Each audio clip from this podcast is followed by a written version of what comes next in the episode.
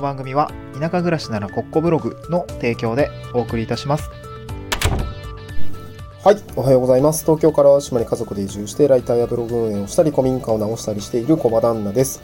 えっと、今日のトークテーマは、えー移住体験の新しい形、えーふるさとワーキングホリデーとおてつ旅みたいな話をしたいなと思います。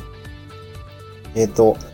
昨日ですね、えっ、と、朝から、えーそのおてつ旅ですね、あのーおてつ旅の前、これ放送前したかなと思うんですけど、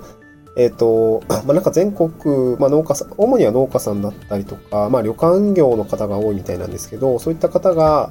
えっ、と、まあ、うんと、まあ、なんですね、バイトというか、まあ、リゾートバイトの類にちょっと近いんですけど、そういったものを受け入れるんですけど、まあ、受け入れる仕組みがあって、まあ、そこに、えー応募してくる方はですね、まあ、基本的には旅行ですね。旅行をしつつ、まあ、その、まあ、バイト、短期バイトみたいな、1週間だったり2週間みたいな、あ形の工程で、まあ、お金を得ながら、その現地での、まあ、農家さんだったりとか、まあ、旅館業の方の、まあ、労働を提供して、えバイトを稼ぎつつ、まあ、いろいろなところで、えまあ、旅行ができるみたいな、まあ、お手伝旅っていうようなあ企画がですね、まあ、そのマッチングするサイトがあって、でその企画に、まあ、ちょっと今、私の方、私というか、私の知り合いとか、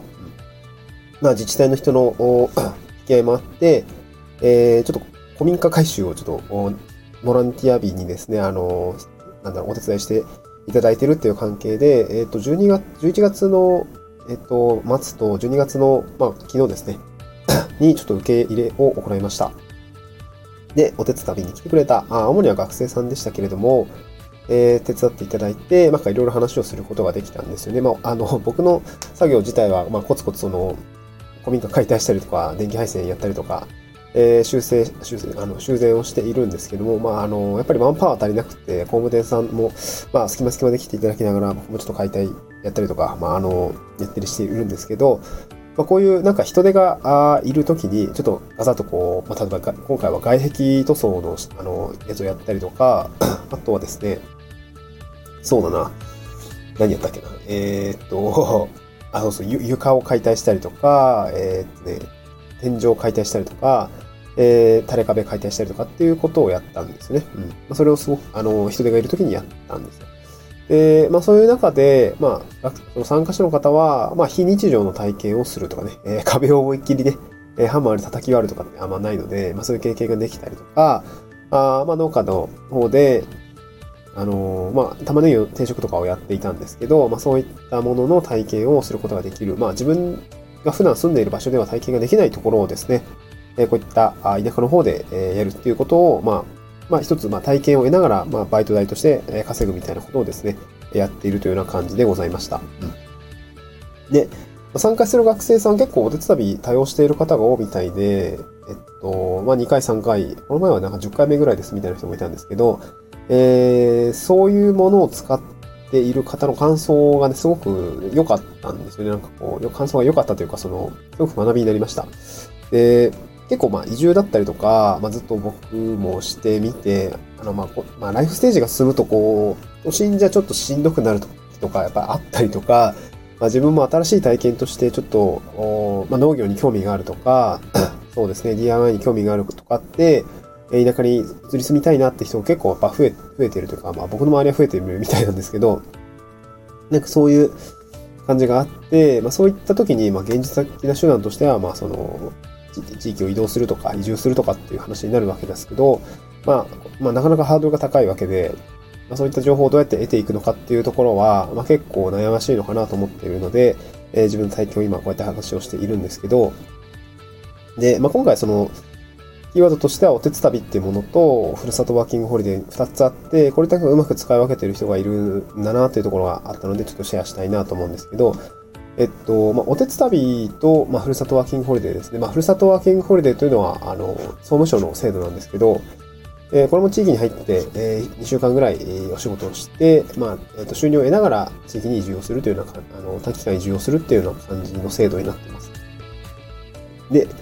えっと、その大学生の方が言っていたのは、その、まあ、お手伝いとふるさとワーキングホリデーはうまく使い分けてるよってことでした。えーお手伝いについては、まあ、結構これ実施箇所が多くって、結構行きたいところベースで、えー参加をしてるって言ってましたね。えっと、まあ、なんか、その子は北海道出身の子で、まあ、今回、あの、淡路の方に来てくれて、で、その後は高知を回ってたりとか、まあ、なんかその、なんていうの、あったかい、冬はあったかい場所でやって、な暑い夏の時期は、ちょっとその涼しい場所でやるみたいな、こう、なんか、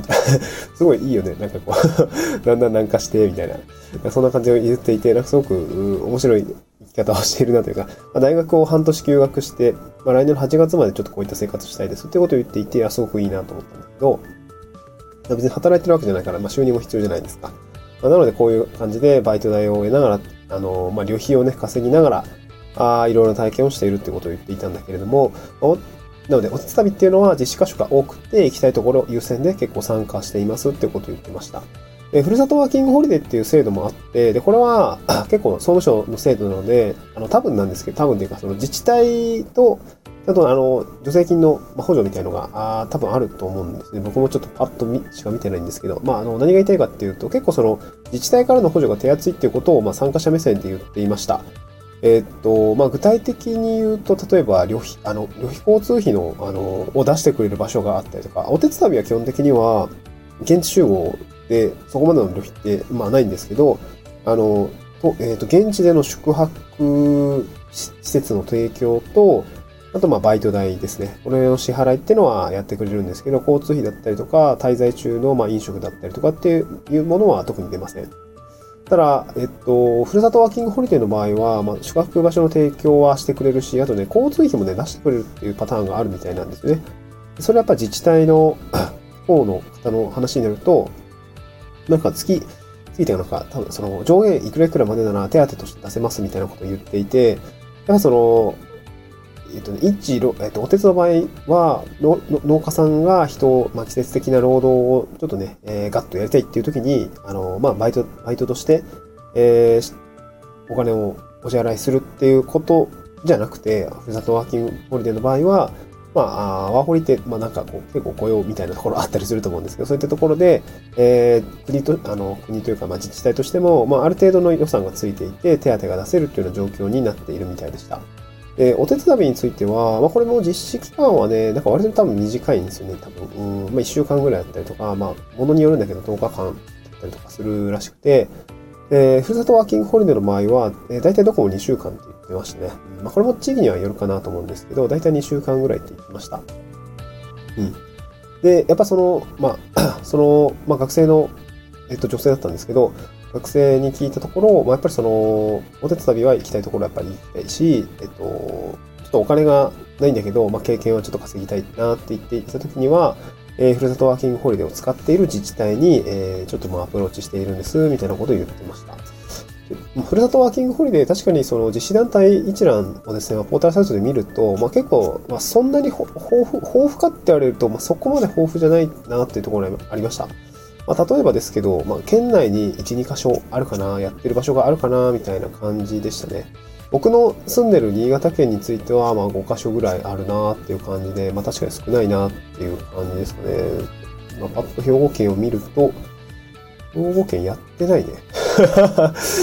兵庫県やってないっすね、ふるさとワーキングホリデー。そうだね。高知県は豊富みたいですね。うん。ね。まあ、こういうところで結構地域で落とす出るね。鹿児島県とかも割と豊富みたいですね。うん、まあ、やってない県もありそうですね。そう。近畿エリアとか全然やってないね。奈良しかやってないから。そうですね。まあそういうところがやっぱりちょっと、あの、まあ自治体としてもやってるところやってないところっていうのがあるみたいなので、やっぱりここだと行きたいところベースでは、あまあ使えないっていう形になりますので、えお手伝いをうまく使いながらややられているっていうのが非常に、あなんか合理的というか、うーん、まあ、確かにそうなるな、みたいな、っていうところは感じましたね。うん。まあ、なので、これ新しい移住の体験の形かなと思っていて、まあ、大体移住体験って、えっ、ー、と、各自治体のが持ってる移住体験施設を、まあ、安く使わせてもらって、えー、まあ、なんか、ただただ滞在するっていうことになりがちなんですけど、まあ、結構その、地域を知るとかだと、やっぱりその場所での、まあ、関係、なんだろうな、そこに住んでる人との会話の中で知る、知れることがたくさんあるし、まあ、ポーンと行って、そこにただいるだけだとなかなか経験で得られないんですけど、お手伝いとかふるさとワーキングホリデーみたいに、現地の人と仕事を通じて話し合うとか、えー、なんだろうな、うん、まあ、その、その人のお友達とお話す機会があってとか、なんかそういう機会を通じて、その地域の中の人と、まあ、地域の人が住んでる人目線で、例えばですけど、まあそうですね、えー、僕が昨日学生さんと話していた時には、そうだなそうっすね。結構楽しい会話だったから、あんまり地域の話してないかもしれないです。まあ聞かれたら答えるじゃないですか。例えば、淡路だったらどこの辺りが、えー、住み心地いいんですかねとかね、洲本あの僕が住んでる洲本エリアについては、まああの、まあ結構その、コンパクトな街なんで、まあ、この辺は別に不便しないよとかね、買い物もあれだし、お肉屋さんもあって、お魚屋さんもあって、えー、安いものがここにはここで手に入ってみたいな話はやっぱできるし、まあ、そういったところを通じてお話しする機会っていうのが仕事をを通じての方が、まあ、なんか割と距離近くなったりもするので、なんかすごくいいのかなと思いましたね。一緒にこう、汗を流してる時の方が会話ははかどると思うんで、これが新しい形、新しい移住体験の形なのかなっていうところを感じましたね。あと実際、旅費とか、えー、長期でこう、僕のお知りお知り合いも北海道転々と、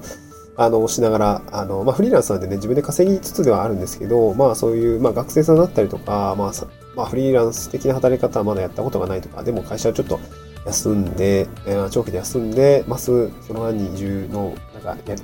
や、考えてますみたいな人がいるのであれば、こういった、まあ、ちょっと小銭を稼ぎながらね、えー、旅費分ぐらいは稼ぎながら移住の、移住候補先を探すっていうのも、まあ、非常にいい取り組みなのかなと感じましたということで、お手伝いとふるさとワーキングホリデーですね。えー、使っあの、ちょっと、え受け入れてみた感想をお話をさせていただきました。ご参加になれば幸いです。また次回の収録でお会いしましょう。バイバイ。